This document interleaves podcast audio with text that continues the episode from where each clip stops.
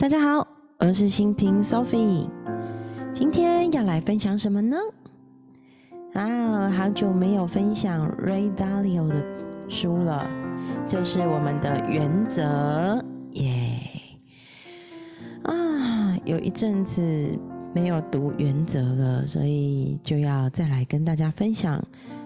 我很喜欢的 Ray Dalio，世界最大的避险基金公司桥水基金的创办人 Ray Dalio，然后他也曾经荣获世界前一百大有钱人里面的第七十九名，对，就是一个很酷的一个人。对，那他把他自己的生命、生活、工作的原则写在了这本书上，就是原则，然后生活和工作。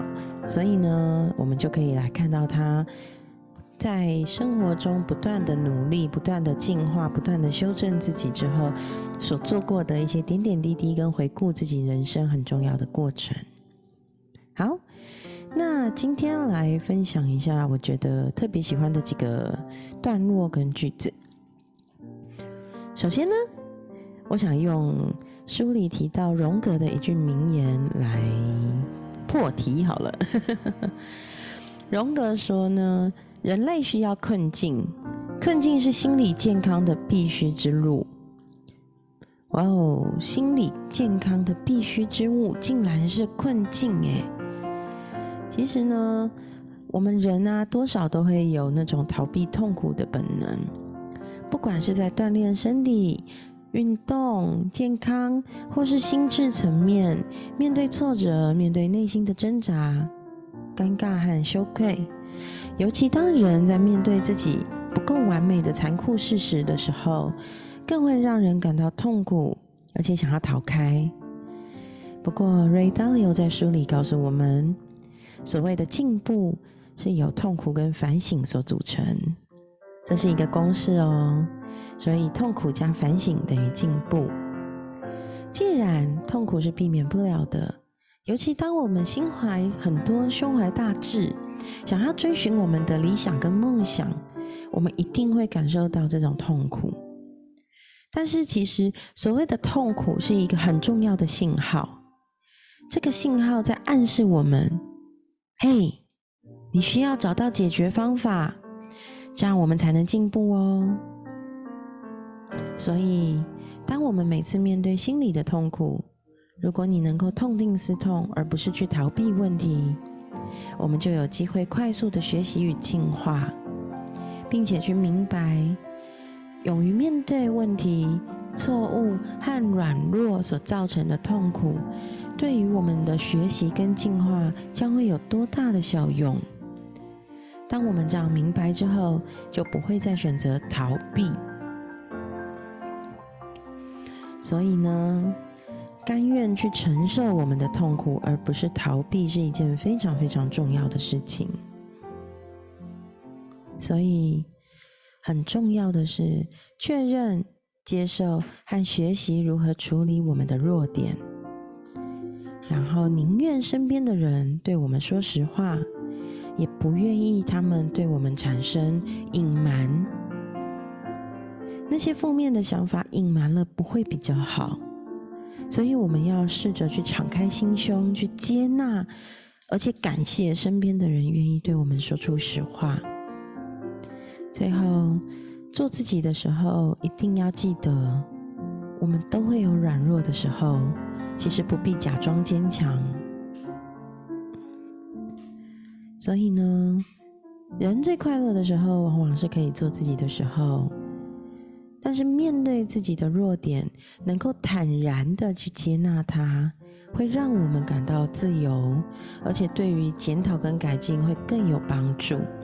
所以呢，当我们遇到问题的时候，要放下那份尴尬，因为每个人都会有弱点的。面对弱点，才能让我们去改掉一些坏习惯，培养更好的习惯，而且获得真正的优势和合理的乐观。所以我觉得 Ray Dalio 他的这一番话，其实是在提醒我们：我们人生总是会不停的面对到一些自己不够好、不完美的地方，那是正常的。没有人天生就什么都可以做得很好。但是如果我们能坦然面对自己的弱点，才能去体会到自由，而且才有机会改变，为结果负责。嗯，然而，大多数人犯最大的错误，往往就是我们没有办法客观的去看待别人，看待自己，所以我们就会一次又一次的去碰撞，碰撞什么呢？碰撞我们自己跟别人的弱点。所以，这就是为什么需要高层次的思考，才能创造成功很重要的一个要素。成功的人往往能够超越自己，客观的看待事物，并且管理这些事物带来的改变。所以，Ray Dalio 在书里，在《原则》这本书里告诉我们，如果遇到我们的缺点的时候，我们有四种选选择的方式。遇到缺点的四种选择，第一个是我们可以选择否认，大多数人都会这样做，否认自己的缺点。第二个是你可以选择接受，而且努力改进，并且尝试尝试去把弱项变成强项。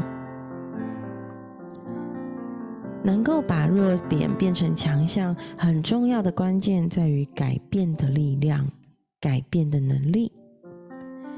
第三个选择是，我们可以选择接受自己的弱点，并想办法绕入、绕开那个弱点。第四个选择是，可以改变正在追求的目标。看起来第一个最不好哦，否认，否认我有缺点，哇，好糟哦，欲盖弥彰。但是接受并努力改进，尝试把弱点变成强项，或是接受自己有弱点，可以想办法去绕路，甚至改变正在追求的目标。我想这是遇到缺点很重要的四个选择，我们都可以好好想想，我们可以怎么做。毕竟我们做的选择都攸关我们未来的人生方向。我们遇到弱项的时候，其实也可以选择去找有这方面专长的人来帮助自己。无论如何，我们都要培养一个很重要的技能，就是截长补短。截长补短可以防止我们去做不该做的事。然后，我们要努力的去客观看待自己。怎么努力的客观看待自己呢？很重要的是。我们必须要去倾听他人的意见，倾听他人的意见，因为我们有时候真的很难很客观的去看待自己，所以他人的建言、建议的语言真的对我们很重要。而且，当他人愿意对我们提出建言的时候，我们的心态要开放而包容，而且要有决心。所以。Ray Dalio 帮我们做了五个总结，是我觉得很棒的地方。第一个，别把我们希望的真实情况和真正的真实情况给混淆了。希望的样貌跟真实的样貌是两回事哦。第二个，别担心你的面子问题，面子不是最重要的，最重要的是我们能不能达成我们想要的目标。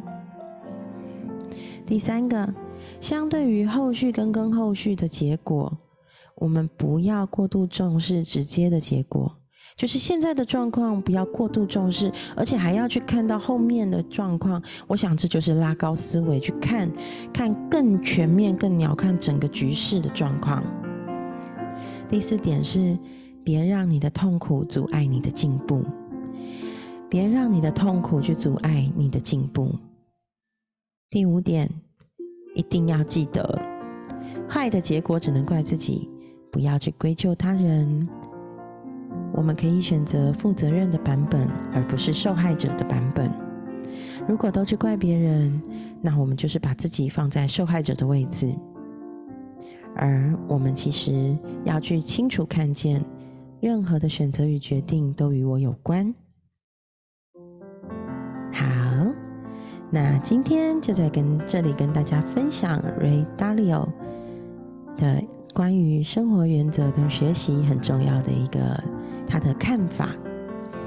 那期待下一次我们再来讨论关于 Ray Dalio 的部分。哦，他接下来会分享关于用五步流程来实现理想很重要的一个智慧。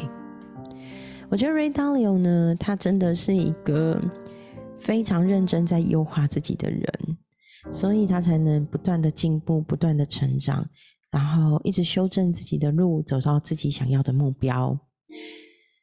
嗯。这真的是很值得敬佩的一个非常有智慧的老人家。谢谢他愿意把这些写成书，让我们有机会看见，也有机会练习这些点点滴滴。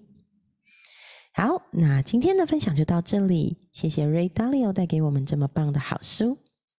那期待下一次再来跟大家分享《原则生活和工作》这本书的点点滴滴喽。我是新平 Sophie，如果你也愿意来到我的 Facebook 粉丝专业苏菲的世界 Sophie's World 跟我聊聊天，我非常欢迎你。然后，嗯，我最近也玩了一个抖音，如果你想要看比较综艺化的我，讲话比较活泼生动的我，那里都会是一个大概一分钟左右的小影片，聊聊占星。那欢迎大家来我的抖音里面，叫做星座天后苏菲，嗯，欢迎你来找我。我有各式各样有趣不同的面相，很欢迎大家来看看、来挖掘、来认识。那今天的分享就到这里，期待下一集再跟大家聊聊我的好书、我阅读的好书、我生活的点点滴滴经验。谢谢你们来，谢谢你们听我的节目，那我们就下期见啦，拜拜。